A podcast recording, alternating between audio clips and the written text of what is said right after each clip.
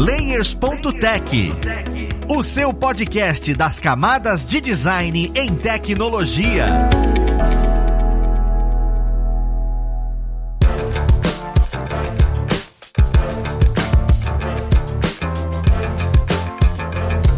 Olá, ouvintes! Eu sou o Luiz Lima, designer e professor aqui na plataforma Lura, e vamos para mais um Layers.tech, o seu podcast das camadas de design em tecnologia. E na conversa de hoje, nós vamos falar sobre algo um tanto quanto controverso. Nós vamos falar sobre User Research e Product Research. São nomes extremamente bonitos para ser a pesquisa de usuário e a pesquisa de produto, creio eu. Mas isso é muito importante para o seu negócio, para a empresa ou para o aplicativo, para a solução que a sua empresa traz, né? Mas vamos conversar com os profissionais da área para saber como isso funciona. Vamos conhecer quem vai conversar com a gente. Então nós temos como convidado o Lucas Figueiredo. Ele que trabalha na área, ele é diretor de arte do marketing na Use Mobile. Seja bem-vindo, Lucas. E aí, pessoal, tranquilo? Eu que te agradeço aí pelo espaço, Luiz. Bora aí conversar sobre esses assuntos muito controversos aí, como você bem comentou.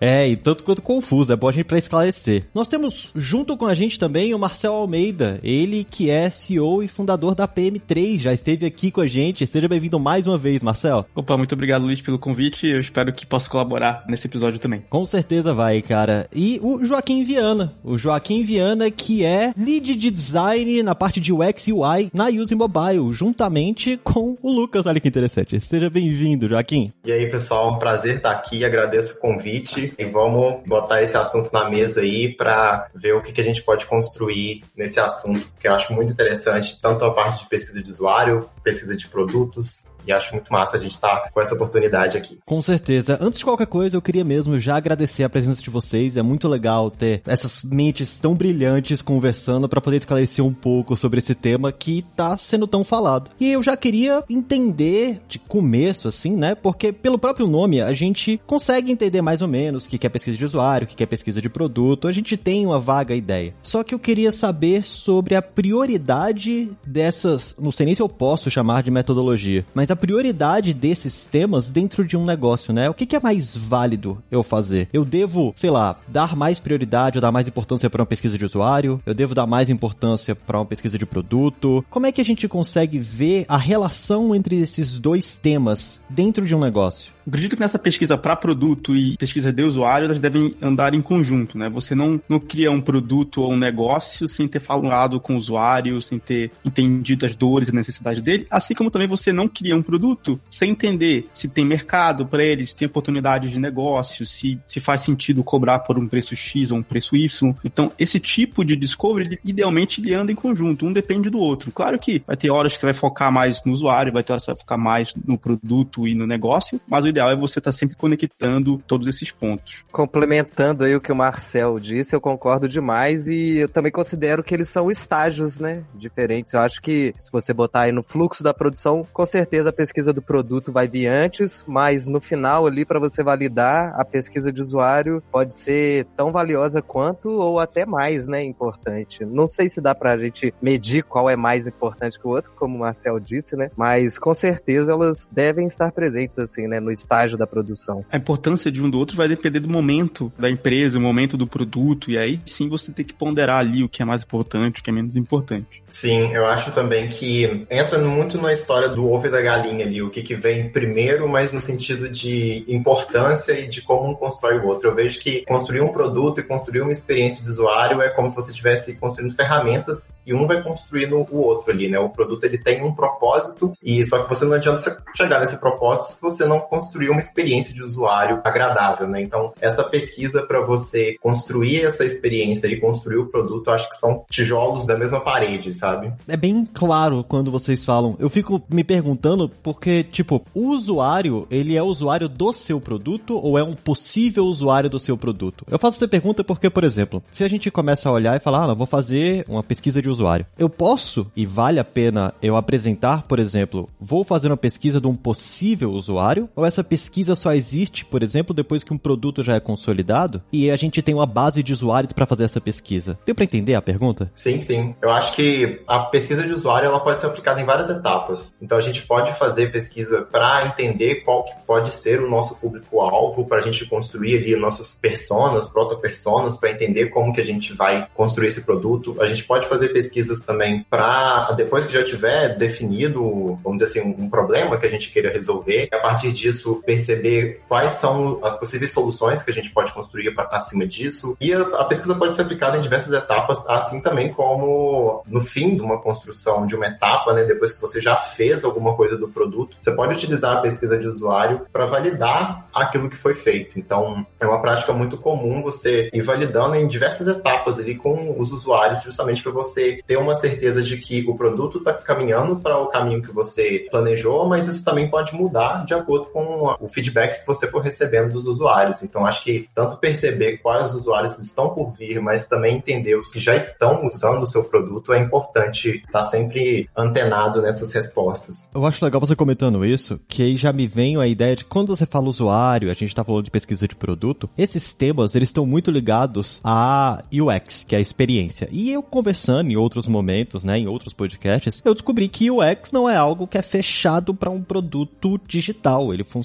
para um produto físico também. E aí eu já queria entender se o user research e o product research, eles também entram nesse universo. Esse tipo de processo, esse tipo de método funciona só para produtos digitais ou é algo que, por exemplo, se eu vou construir um negócio e o meu negócio não é um produto digital especificamente dito, eu também consigo utilizar desses métodos? Vale a pena ou não vale a pena a gente levar isso para fora do ambiente digital? Eu acredito que a experiência de usuário ela sempre esteve, né, presente, tanto que antes do UI, UX ser essa área tão grandiosa que é hoje em dia, né? Antes sempre teve, né, a, a especialização específica no design de design industrial. Querendo ou não, né, muitos produtos, mesmo sendo digitais, eles podem ir para mídia física, né? Nós vemos isso aí com vários aplicativos que já quiseram tomar outras formas aí de mídia, né? E também levaram essa experiência, essa voz, esse tom de voz deles, né? Seja até num ponto de contato, por exemplo, um post no Instagram. Então eu acho que sim, a, a pesquisa tanto de usuário quanto de produto, elas estão inteiramente ligadas a esse lado também não tecnológico. Com certeza, eu acho que dá até para tentar tangibilizar aqui num exemplo mesmo, né? Querendo ou não, talvez não seja o melhor exemplo, mas acho que vai dar para ilustrar. Não sei se todo mundo sabe, mas quando você vai comprar bebidas em, em alguns mercados, né, bebidas alcoólicas em alguns mercados, logo ao lado fica muitas vezes acessórios de bebês, então fraldas e outros tipos de acessório, porque houve uma pesquisa de produto que eles viram através de uma correlação de dados que quem compra bebidas muitas vezes são os pais de família ou mães de família e elas aproveitam e já compram coisas para bebês. Então eles viram essa tendência ali. Por um lado, você tá melhorando, aumentando a receita, né? Porque você tá aumentando ali o número de compras. Então você tá melhorando o produto que você tá ofertando e você tá melhorando a experiência, né? A pessoa tem que andar menos, caso ela já tivesse aquela intenção de comprar esses dois produtos em conjunto. É uma experiência completamente offline e que foi feita análises e estudos e provavelmente eu estou supondo que também entrevistaram algumas pessoas para entender a motivação, né? Por que elas estão fazendo essas compras e por que elas estão comprando esses produtos em conjunto. Tá sempre ligado. A diferença é que agora com produtos digitais, você consegue ter esse feedback muito mais rápido, você consegue testar as coisas muito mais rápido. Você lança um, uma atualização do seu aplicativo ou do seu site e já está instantaneamente ali para milhares de usuários que você já consegue ter o feedback instantâneo. A diferença é essa, o feedback loop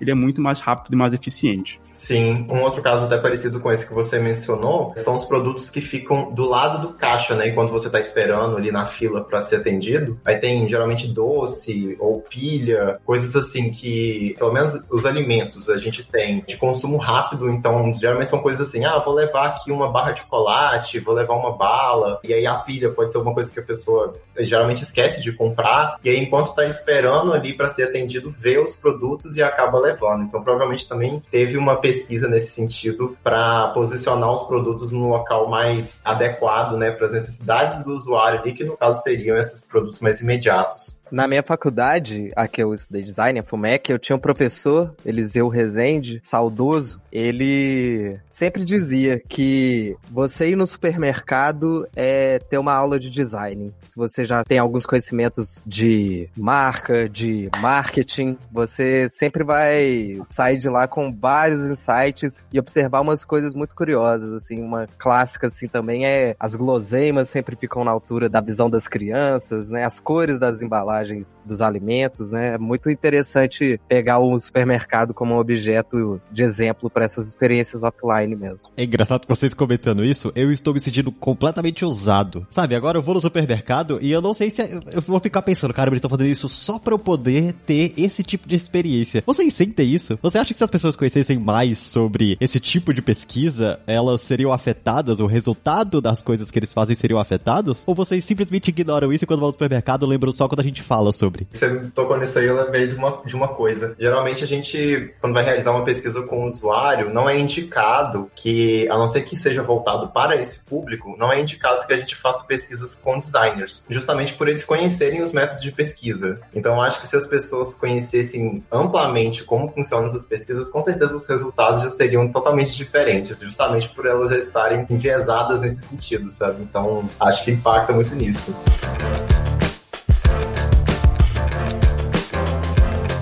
Cara, e aí para mim isso me fala muita coisa, né? Da qualidade daquilo que a gente vai entregar, da qualidade daquilo que eu vou utilizar. E aí eu queria saber de vocês exatamente se impacta diretamente na funcionalidade, ou seja, no tempo de vida de determinado produto. Porque agora falando mais de coisa digital, que o próprio Marcel comentou que é rápido essa pesquisa, tem como saber, a gente cria um produto sem fazer esse tipo de pesquisa, a gente consegue debilitar, ou seja, falar claramente aspectos ruins de não fazer essa pesquisa pesquisa, por exemplo, cara, se você não faz pesquisa, isso, isso, isso pode acontecer, isso, isso, isso pode acontecer, só pra gente conseguir quantificar, né, a importância dessas duas etapas. Como é que a gente conseguiria quantificar isso? Se você não fizer a pesquisa de usuário, quais são os principais problemas que podem surgir no produto que você está criando? Acho que o principal problema, assim, de não fazer uma pesquisa é que você vai estar tá planejando um produto e, vamos dizer assim, você vai estar tá lançando ele à sorte, porque você pode estar tá projetando para um público você achou que seria correto, mas não é o correto. Pode acontecer de você estar tá pensando que está solucionando um problema X, mas você está solucionando um problema Y, ou não está solucionando nenhum problema, porque tem alguma característica que você não conseguiu mapear. Então, envolver o, o usuário nessa construção, né, que é fazer essa pesquisa, evita muitos problemas de até de você lançar um produto e você conseguir manter ele se sustentando, né, por um bom tempo ali, ele,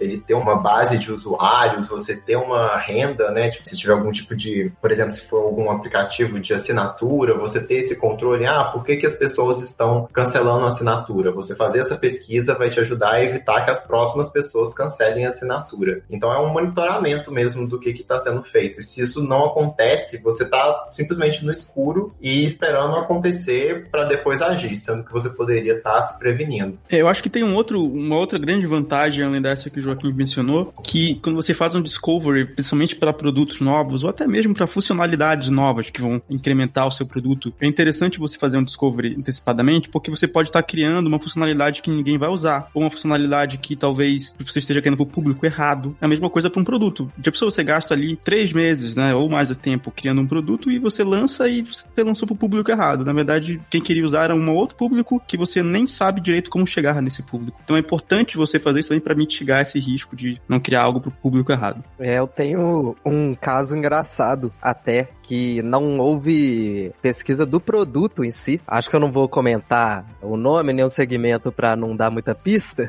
Vai que a pessoa tá escutando. Mas eu lembro que eu tava desenvolvendo um site sobre um serviço muito específico que eu nunca tinha visto no Brasil. Ele é feito por órgãos públicos. E no fim das contas, o contrato caiu porque só os órgãos públicos podiam fazer esse serviço. Você não pode, você não pode simplesmente abrir um CNPJ e tentar o alvará para isso, sabe? Então foi até um, um erro não na pesquisa do usuário, mas na pesquisa do produto mesmo. Então eu achei eu ter esse case assim bem curioso assim na minha vida. Cara, é bem interessante perceber que às vezes se a gente fizer a pesquisa do usuário e não identificar o produto, a gente cai nessas nessas malhas finas, né, da instituição, que às vezes o produto não precisa existir. Você pesquisa, vê a pessoa e tudo, mas o produto não precisa existir. Ou às vezes você pesquisa o produto, vê que existem coisas, mas você não consegue atingir o usuário, como o Marcel falou. É literalmente dá para perceber, pelo que vocês comentaram, uma máxima que o meu ex-chefe falou uma vez, que quem não mede não gerencia. E não tem como a gente gerenciar ou criar o nosso produto se a gente não medir. A gente tem essas informações. Só que o Marcel comentou uma coisa importante, cara. A gente começa a evitar o tempo de produção porque a gente fez essa pesquisa, a gente sabe quais caminhos trilhar. Mas quando você está fazendo a pesquisa, qual é o tempo médio que a gente toma para fazer essa pesquisa? Quando que eu, pesquisador, como pessoa que está trabalhando com user research e product research,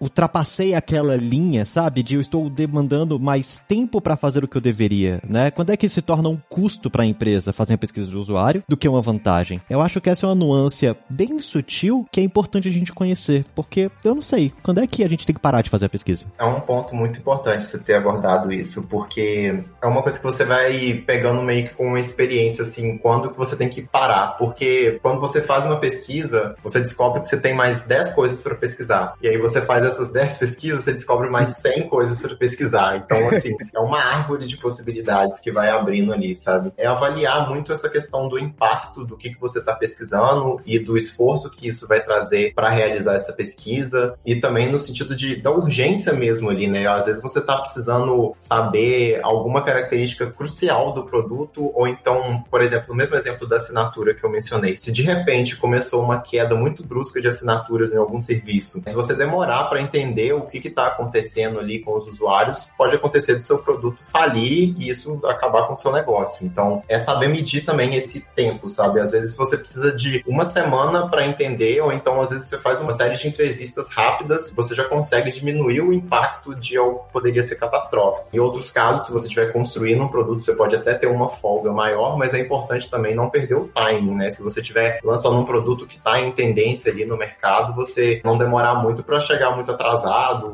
ou sair do objetivo que você queria inicialmente. Tem que equilibrar todos esses pontos. É, e outra coisa também é saber dosar bem, né? Qual que é a relevância daquele teste que você está fazendo. Às vezes você está pegando um fluxo que uma mísera porcentagem dos usuários vão ter dificuldade, que talvez o FAQ pode ajudar isso, sabe? Então acho que você também tem que saber dosar bem, assim, qual é a prioridade do fluxo que você quer que os usuários estejam testando, se ele é crucial para o uso do aplicativo, do dashboard ou o que for. Acho que é importante também saber dosar isso. Eu acho que tem um, um, ponto que é muito falado, né? Que ah, o Discovery não termina porque ele é contínuo. É, muita gente fala isso, tá se tornando cada vez mais popular, mas é muito bonito falar e na prática a gente sabe que é muito difícil você fazer um Discovery contínuo no dia a dia. Depende muito de tempo disponível, de recursos da sua empresa e de uma série de variáveis. Então, se for purista, minha resposta seria: ah, nunca acaba porque é, porque é contínuo. Mas a verdade é que sim, tem momentos que você está fazendo menos Discovery e tem momentos que está fazendo muito mais, tem momentos que não está fazendo nenhum. É comum, pode passar duas semanas, um mês, ok, acontece. Mas eu concordo com o que o Joaquim e o Lucas falaram sobre saber dosar, mas é importante deixar claro também que existem tipos de discovery. Tem discoveries que são muito extensos, que são discoveries super profundos, às vezes até discovery de campo, que você tem uma vida similar à da pessoa, você faz o shadowing, né, o sombra, ou o pessoal chama às vezes mosca na parede, que você vê a vida das pessoas, isso demora muito tempo. Você precisa de volume, né, ver várias vidas diferentes. Às vezes demora meses. Tem aquele discovery rápido, que você faz um, você troca um, um pouquinho a interface do aplicativo, ou então faz um protótipo e testa rápido com algumas pessoas. Então, o importante, acho que o mais importante de tudo é você estar na sua empresa sempre comunicando a expectativa daquele teste, daquele discovery que vai ser feito. Ó, a expectativa desse discovery, como ele é mais rápido, ele levar uma semana. Esse outro aqui, ele é de campus, vai ficar lá alocado, é de três meses. E aí você vai mostrando resultados a cada novidade que você tem. Aí a expectativa fica gerenciada. Porque o problema que acontece é que as pessoas perguntam quando vai acabar? Porque muitas vezes você está descobrindo uma série de coisas e você não compartilhou com ninguém. E aí as pessoas não têm conhecimento, parece que você não está fazendo nada e parece que está demorando. Então é mais uma questão de alinhar e tá sempre comunicando as coisas do que de fato quando acaba. Porque você está aprendendo o tempo inteiro, não importa se vai demorar muito ou pouco. Sim, sim. Acrescentando uma coisa também, acho que é sempre importante ter claro quais são as suas hipóteses da pesquisa e qual é o seu objetivo, né? Igual você mencionou, de você saber o que, que você quer ali, porque você tendo essa régua, você já, às vezes você consegue encontrar esse resultado, vamos dizer assim, de uma forma muito mais rápida, e aí você fala assim, ah, não, eu consegui terminar isso mais rápido do que eu conseguiria, mas eu notei outros pontos importantes também. Então você já passa pro restante do time, né, o, o que foi obtido ali, é igual o Marcel falou, né, de você não guardar esse conhecimento ali durante a pesquisa para você e já ver quais as possibilidades, né, o que, que é mais importante, às vezes, de fazer uma outra pesquisa, ou então se vê que, dependendo do prazo ou da fase do projeto, ter que pausar um tempo, diminuir um pouco esse ritmo de pesquisa, então é bem ir acompanhando mesmo, né, o andamento ali para construção do produto. É legal escutar porque eu gravei um episódio sobre branding recentemente e eles comentaram muito que o branding é algo, branding e design system, os dois casam, que é algo que ele vai evoluindo com a medida que a empresa vai se amadurecendo. E eu não sei se eu tô correto, é bom que vocês até me confirmam, mas parece que o discovery, né? Quando eu falo discovery, Marcel, eu tô falando o user e o product research, correto? Então é, quando a gente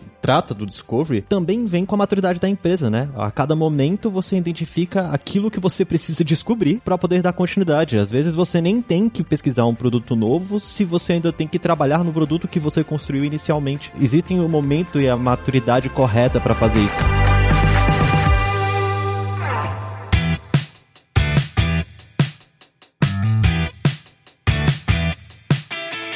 E é legal que vocês comentaram sobre times. Vocês começaram a falar sobre isso. E aí me veio uma coisa muito específica na cabeça que é quais são, afinal, esses times, né? Eu, se eu começo a estudar agora, eu falo, caramba, eu gosto de user research, eu gosto de product research, eu quero ir para essa área. Quem é que se identifica com isso? É um cara que tá na área de design, é um cara que tá na área da programação, é um cara que tá na área do marketing. Eu não consigo entender exatamente de onde eu parto para olhar e falar, beleza, agora eu vou fazer parte deste tipo de material, deste tipo de metodologia, que é o discovery, a descoberta. Quais times eu posso me candidatar? Como é que isso é separado dentro de uma empresa? Bom, Luiz, eu acho que você comentou aí as três áreas que normalmente são mais contempladas, né, com isso, mas assim, hoje em dia eu estudei design, mas hoje em dia eu estudo jornalismo, tentando formar inclusive. Eu vejo muitos colegas assim já querendo migrar pro UX, sabe? Muitas vezes é associado ao UX Writing, né? Mas na parte do Product Research, eu acho que é muito importante também ter essa. É uma área muito branda, né? Para quem ela aceita. Óbvio que o designer, o dev, eles têm um conhecimento muito melhor sobre como é o processo, né? Mas é algo que se você chegar lá cru, você vai conseguir pegar rapidinho. Tem cursos aí, inclusive, que vocês dois aí oferecem, né? Sobre a área. E eu acho que, assim, é uma uma área bastante democrática, assim, para quem tá no universo da tecnologia e quiser entrar nela. Ela é, vamos dizer, abraça todas as causas, sabe? Eu acho que até mesmo o RH pode entrar nisso em algum nível, sabe? É verdade, tem vários UXs que eu conheço que, na verdade, a maioria deles, que não são formados em design, nem mesmo na área de tecnologia, são formados em profissões bem diferentes. E isso, inclusive, agrega muito no trabalho deles, porque eles têm uma visão diferente, não enviesada da coisa. é bem legal mesmo. Sim, sim. Eu acho que entra também muito essa noção de diferentes perspectivas, né? Você ter o designer ele ter um olhar voltado tanto para o usuário quanto para o negócio em si, né? Para o produto. Às vezes também na equipe ter uma pessoa voltada exclusivamente para regras de negócio, né? Coisas mais voltadas para a área de construção do produto, junto com o designer ali que vai trabalhando também, seja na interface ou em outras etapas que, que forem necessárias. E eu acho que é bem democrático mesmo, porque é igual vocês mencionaram, né? Cada integrante do time costuma ter formações diferentes, histórias de vidas muito diferentes, e isso agrega muito, porque quando a gente vai construir um produto né, para um, um, certo tipo de usuário, a palavra empatia é o que reina. E para você ter essa empatia, você tem que ter justamente um ponto de vista diferente, né, para você ver, você sentir esse ponto de vista diferente. Eu acho que ter essa multidisciplinaridade ali no time é essencial, sabe? Você ter uma pessoa que às vezes é mais voltada para um olhar que não é tão voltado para tecnologia, mas que está no time de tecnologia na parte do design. Então, ter esse background ali é muito importante nessa parte do discovery para agregar mesmo essa vivência na hora de construir um produto. Nós temos um caso aqui interno na Use super recente, a gente pode até comentar mais dele mais para frente, que ele acho que ele é o reflexo dessa pergunta, né? Ele surgiu de uma dor que o RH tinha, eles chamaram as equipes de marketing branding,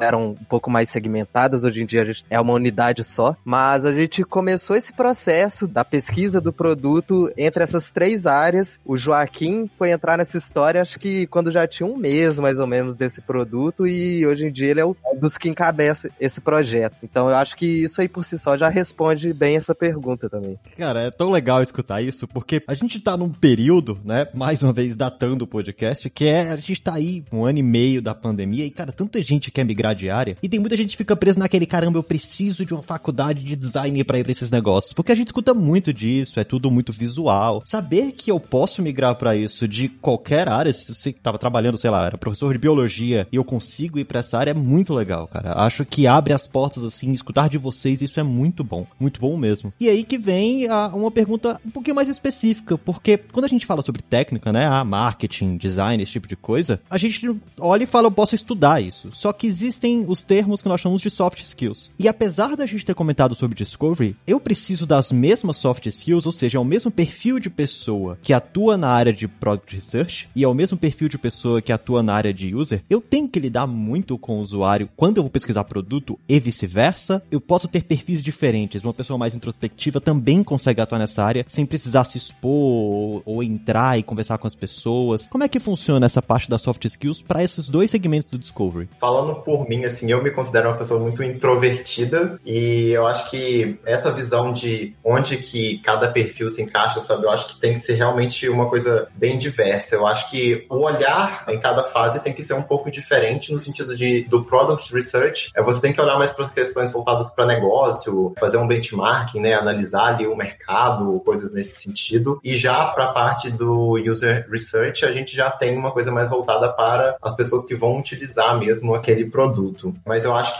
nesse sentido do perfil da pessoa que está fazendo essas etapas, eu acho que é muito legal ter justamente essa diversidade, sabe? Eu acho que não tem nenhum problema se a pessoa for mais introvertida, se for mais tímida. Eu acho que é uma questão mesmo de você saber gerenciar isso de uma forma que você seguindo o processo, entendendo o processo, você consegue agregar a forma como você vai levar isso. Eu acho que é bem, é bem nítido, sabe? Os resultados que isso vai sendo trazido com o tempo. Eu acho que varia também aí do o perfil da pessoa. Eu, por exemplo, eu participo sempre de entrevista com o usuário, mas eu prefiro, apesar de já ter liderado algumas, eu prefiro que tenha alguém que seja mais extrovertido, que tenha mais desenvoltura em entrevista, e eu prefiro mais acompanhar para ter aquela percepção secundária e a gente discutir depois. Eu prefiro muito mais. E por outro lado, eu geralmente complemento, às vezes que eu trabalhei mais próximo do design, eu geralmente complemento o design com a pesquisa de produto, com o product research, que é mais uma parte de oportunidade do mercado, tamanho do mercado, é fazer algumas análises, fazer, dependendo do teste que a gente está fazendo, analisar os dados e ver o que, que a gente tem de descoberta ali. Algumas vezes até tem pessoas da área de dados apoiando a gente com algumas análises e alguns insumos, mas eu acabo conseguindo dar muito mais apoio para essa análise de discovery de mercado e de tamanho de oportunidade. A parte do usuário eu faço, eu já fiz várias vezes, mas eu confesso que eu faço com um leve desconforto e faço porque preciso fazer, é parte do trabalho. Então, eu acho que sim, dependendo do seu perfil, você vai ter mais aptidão para fazer um ou outro e é super comum. É super comum mesmo, porque eu entrei na área de UX na Use, adoro essa área também, mas eu me dou muito mais bem na parte do marketing, sabe? Eu gosto muito dessa coisa de relacionar com o público, pensar conteúdo, ver o que, que a galera tá querendo. Isso aí voltando, assim, dando exemplo total do marketing, né? Mas eu acho que isso aí que o Marcel falou é muito interessante mesmo, porque eu acho que eu mesmo sou um exemplo disso. Eu entrei na Use como UI UX designer e depois quis mudar pro marketing porque eu acho que eu me dou muito melhor com essa parte do lidar com o público, lidar em alguns casos até com o cliente, né? Então, eu acho que é isso. Você saber o que que você se dá melhor, o que te deixa mais confortável e fazer. E não necessariamente você precisa ser uma pessoa extrovertida ou introvertida para fazer alguma coisa. Apesar de eu ter toda essa aptidão com marketing, eu também me considero uma pessoa muito introvertida. Eu não sei se vocês entenderam o motivo de eu perguntar, mas é porque, por exemplo, o Marcel ele tem o perfil de uma pessoa que vai lidar com o product, que é dessa parte mais técnica, dessa parte mais introvertida, como ele mesmo comentou, enquanto o Lucas já é mais extrovertido. E o que eu tô querendo apontar é que você que tá escutando a gente, não tem limite, viu? Além da área que você pode atuar, qualquer área de atuação que você pode migrar, se você acha que você vai ficar conversando com pessoas o tempo todo, não pense que você não vai. Você vai conversar com as pessoas, claro, isso faz parte de qualquer segmento na vida. Você tem que viver em sociedade. Mas, se você é um pouquinho mais recatado, mais recolhido, você também consegue atuar nessa área. Isso é muito interessante, o tanto que é vasto. E a gente gente pode simplesmente desenvolver.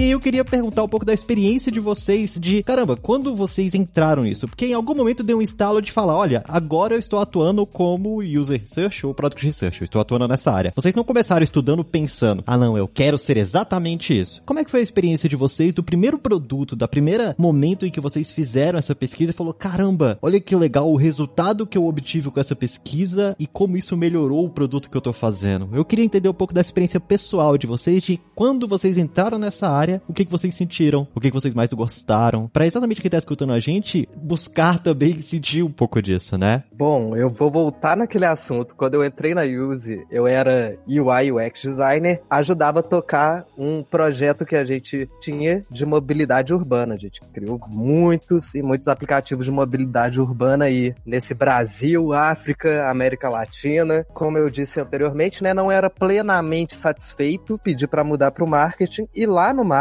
eu também tive que lidar com isso, com a mobilidade urbana, só que por um outro olhar, que foi entender as dores das grandes cidades, de possíveis clientes e comecei a pensar conteúdos que respondessem essas dúvidas, essas dores dessas pessoas. E a partir daí a gente começou a colher vários feedbacks e o Joaquim já tocava esse projeto. Eu comecei até a reportar para ele, sabe, coisas que assim, coisas curiosas que apareciam no como comentário assim no nosso blog ou até de interação no nosso Instagram em posts relacionados a esse assunto. Eu vi que tipo assim, o, a pesquisa de produto, ela não é necessariamente necessariamente você precisa sentar, selecionar um grupo X de pessoas, perguntar para elas o que, que elas acham daquilo. Às vezes o simples fato de você falar de algo, você já pode levantar o questionamento nas pessoas e poder colher esse feedback para aplicar nos seus produtos. Sobre a minha trajetória nessa parte de pesquisa e de design, assim como o Lucas, quando eu entrei na, na Use, foi uma coisa bem assim, eu já tinha muito interesse nessa área, já estava estudando um pouco sobre isso, eu sou formado em ciência da computação, mas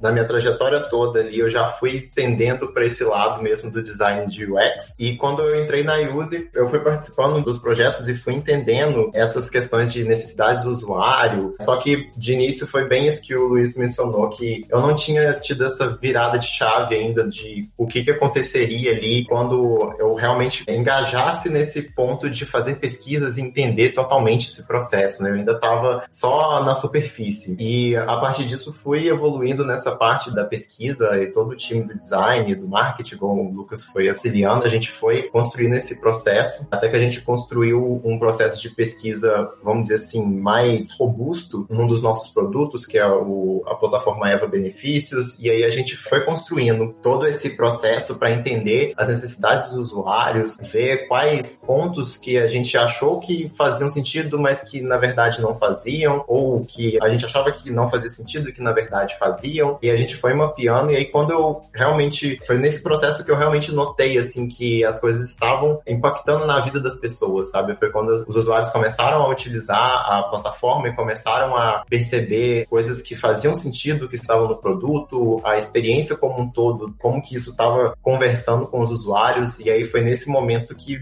fez o tchan ali na minha mente e eu encarei isso como crucial, sabe, para avançar na construção de um produto e de um projeto, seja físico ou digital. Quando eu comecei foi bem parecido também. É engraçado, já que eu sou formado em ciência da computação também, mas eu não tinha esse viés aí de design, nada. E quando eu entrei em produto, para mim foi um grande choque, mas um choque muito positivo. No sentido de a gente saiu, fez entrevista com o usuário, foi entender melhor o problema e eu tava voltando, eu falei, meu Deus do céu, a gente tá completamente errado. A gente não sabe nada.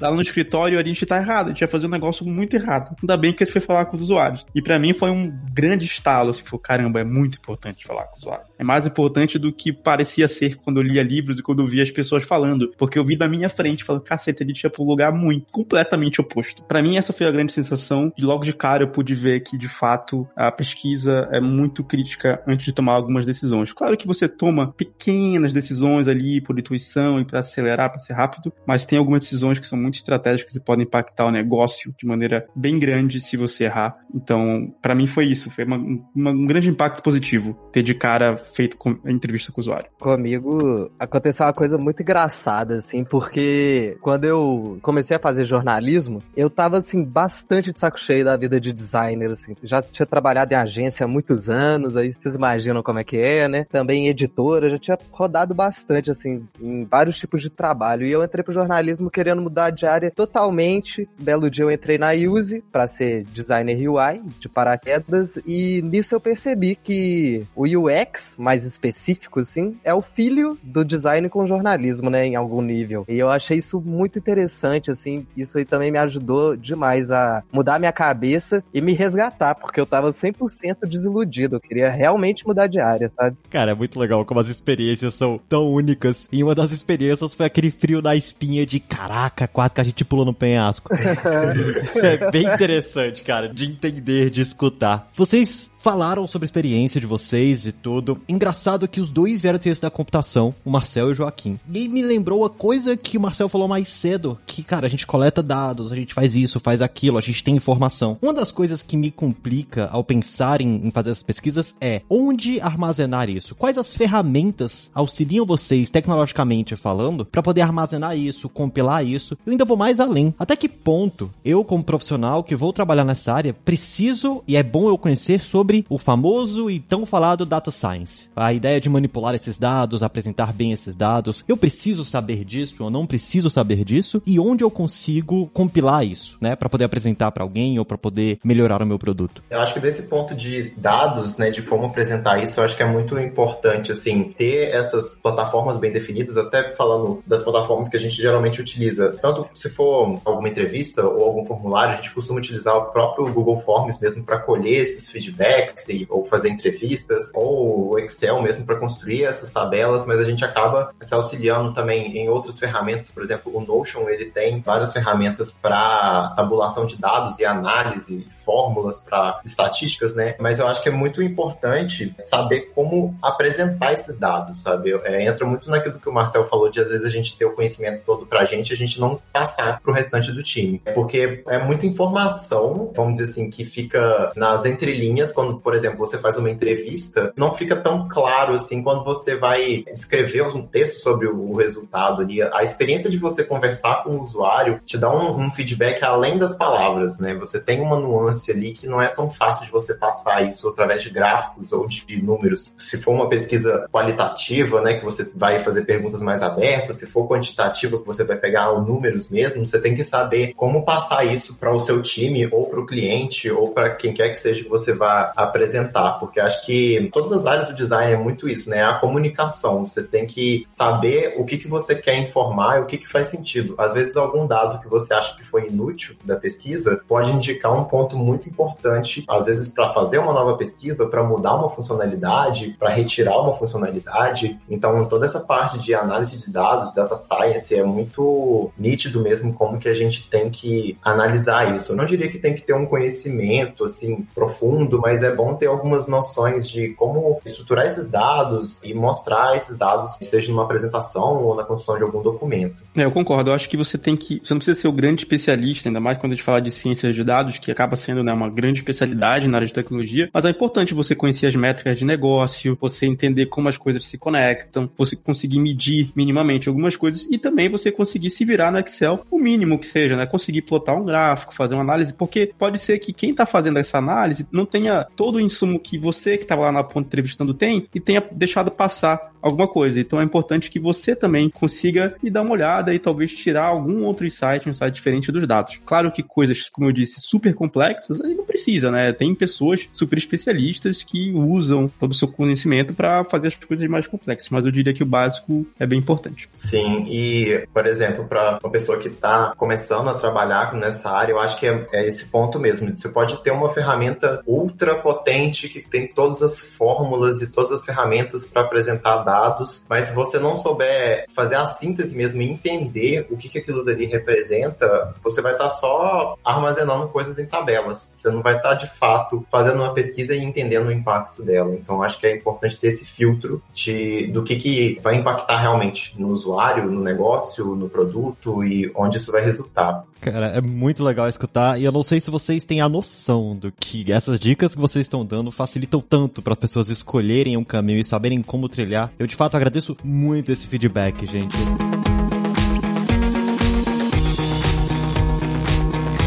Nosso tempo vai se alongando aí e eu queria agora abrir esse espaço para que vocês divulguem um pouco do projeto que vocês estão construindo, para as pessoas conhecerem um pouco mais vocês, se inspirarem, para saber quais caminhos trilhar, o que, que eles podem fazer. Marcel, você a gente consegue te achar no LinkedIn? Você tem alguma outra coisa nova da PM3? Sim, você consegue me achar pelo LinkedIn, é só digitar Marcel com dois L's Almeida. No Instagram também é Almeida Marcel. E sobre a PM3, a gente falou bastante hoje sobre Product Discovery, então vou deixar um cupom aqui pro curso da PM3 para Discovery, quem quiser. O cupom é LayerStack10. Vou pedir depois pro pessoal deixar o link pro cupom e o cupom escrito aí na descrição do episódio também. Se quiser pegar 10% de desconto, é só usar esse cupom. Cara, com certeza. Isso auxilia tanto para qualquer um que quer começar o seu negócio e querer entender e começar a trabalhar com essa ideia de Discovery. E outra, comecei o episódio falando, não, User Research, Product Research. Cara, agora só vou falar Discovery. É muito mais bonito e ainda fala dos dois. e não é uma trava-língua, né? E Porque não é uma trava-língua. É complicado às vezes falar isso rápido, né?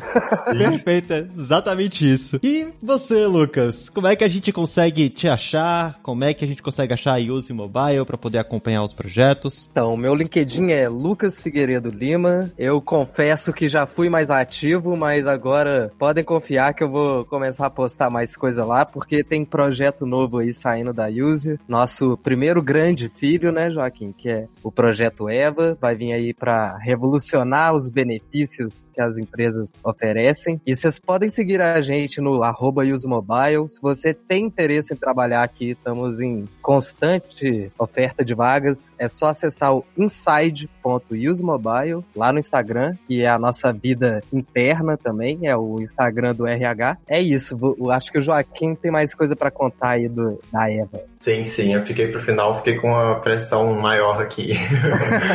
também pode me encontrar aí no LinkedIn, tá Joaquim Júnior lá. Mesma desculpa do Lucas, eu também já fui mais ativo, mas por enquanto tá meio abandonado ali, mas pretendo acelerar as coisas. A gente tá com esse projeto que é a plataforma Eva, que é uma plataforma de benefícios, né? Você tem um cartão de benefícios para você utilizar vale alimentação, vale transporte ou quaisquer benefícios que a empresa queira ofertar para os colaboradores. Então é uma plataforma bem aberta aberta, dinâmica. A gente lançou recentemente, então a ideia é a gente estar tá sempre construindo isso e entendendo, né, envolvendo justamente os assuntos que a gente conversou hoje de discovery para evoluir esse produto e alcançar mais as pessoas, né? Cara, muito obrigado mesmo pela presença de vocês. É muito interessante isso. Inclusive, todos esses links vão estar na descrição e também o link para o episódio que o pessoal da Use Mobile gravou para o hipsters.tech, onde eles falam sobre um produto em específico, que é o de mobilidade urbana, em que com certeza o Discovery fez total diferença para dar esse boom que ele deu, né? Então, se você tem interesse em saber um pouco mais sobre um produto específico, dá uma passada lá, escuta o Hipster, porque ficou muito interessante. Eu agradeço muito a presença de vocês, eu agradeço muito você ouvinte que está com a gente aqui até agora, está auxiliando e apoiando o nosso conteúdo, e peço para que você dê aquela sua favoritada e até mesmo aquela sua avaliação no agregador favorito. Mais uma vez, obrigado, um grande abraço e vamos ficando por aqui. Até o próximo Layers.tech, gente.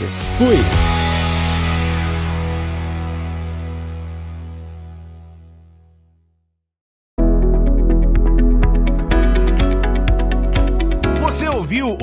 O Layers.tech, uma produção alura.com.br. Edição Radiofobia Podcast e Multimídia.